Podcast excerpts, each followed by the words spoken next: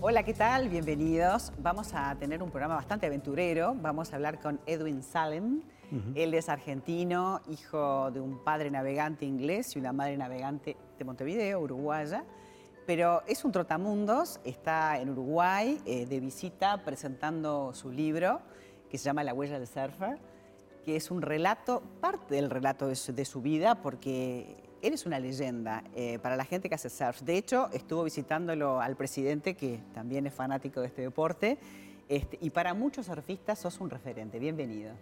Encantado de estar acá con ustedes y estar en Montevideo y en Uruguay, que la gente ha sido súper amena y muy solidaria conmigo.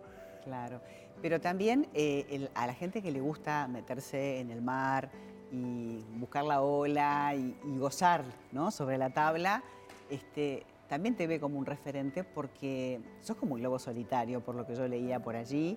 Este, y eso ha, de hecho, te ha motivado a investigar del polo norte al polo sur, todas las aguas y todas las olas. ¿no? Sí, sí, de eso se trata. Este, siempre, digamos, siempre he sido punta de lanza en, en muchas cosas, ¿no? en el surf en particular eh, por la imaginación. Uno tiene más imaginación y ve los mapas y, como te digo, vengo, de una familia náutica y en el living de mi casa había libros de todos lados. ¿Tuviste algún momento o te sentiste en algún momento en un peligro verdadero de muerte con alguna ola, de esas olas gigantescas? Porque no hablamos de olitas como hay acá, hablamos de olas que son columnas de muchos metros. ¿Te pasó algo así fuerte sí, que te asustaste? En Mavericks, por ejemplo, que es un lugar en el norte de California de olas muy grandes, eh, nosotros decimos, entramos al club de, aguantar dos olas, ¿no? es el club del Double Wave Hold Down, que te cae una ola encima y no te suelta y cae otra ola encima, entonces tenés dos estratas de agua, lo cual te deja en una profundidad y te pega una sacudida tremenda y podés estar, yo en, esa vez era como el horizonte se tapó, wow. una ola muy oscura, tapó, era, era la tarde, tapó un poco el sol y se puso todo así como muy negro, ¿no? Y estás entregado, no puedes hacer nada. Yo leía en tu libro que, estuviste esquiando desde un barco en, diferentes lugares de aguas muy frías, ¿no? Me imagino que con trajes apropiados. Eh, en lugares donde nadie, o sea, fuiste como el pionero, el primero que se tiró en la tabla. Sí, bueno, digamos, era todo un grupo, ¿no? En, la Patagonia sí fui el primero, y en el primer argentino de surfear las Islas Malvinas, y con un grupo eh, fuimos también a Alaska y a la Antártida. La Antártida sí fue, yo creo que fue el viaje más, más intenso que tuve porque estábamos navegando todo el tiempo y, había icebergs y a veces a la noche tocabas con el barco hielo y todo eso. Este, también surfí en un, en un témpano, en una playa de un témpano con Chris Malloy y eso fue alucinante.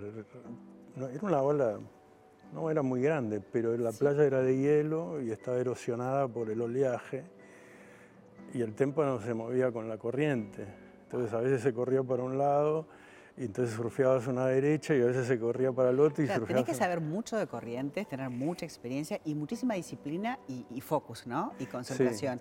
Y voy a todo esto porque sí que además este, trabajas mucho con, con, niños este, a través de Olas del Alma.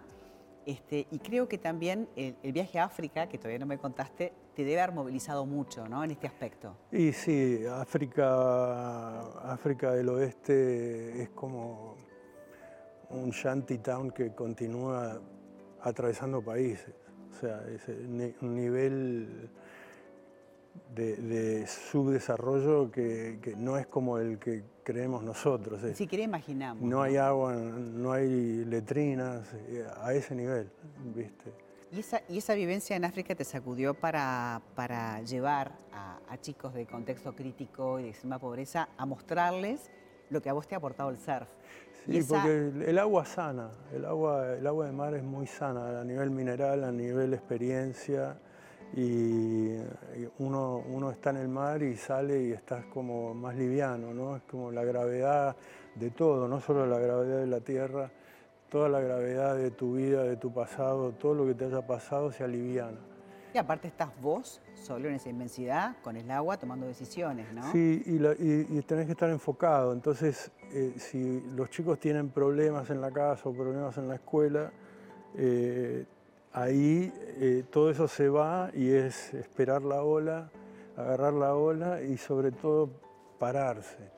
Y cuando uno se para se eleva a nivel espiritual también. Por supuesto. Eh, tenés control. ¿Dónde estás con Olas del Alma? ¿En, qué lugares trabajando? Estamos en Costa Rica, en Puerto Viejo, en Santa Clara del Mar, en Argentina, y en el en Nuki Chocó, en Colombia.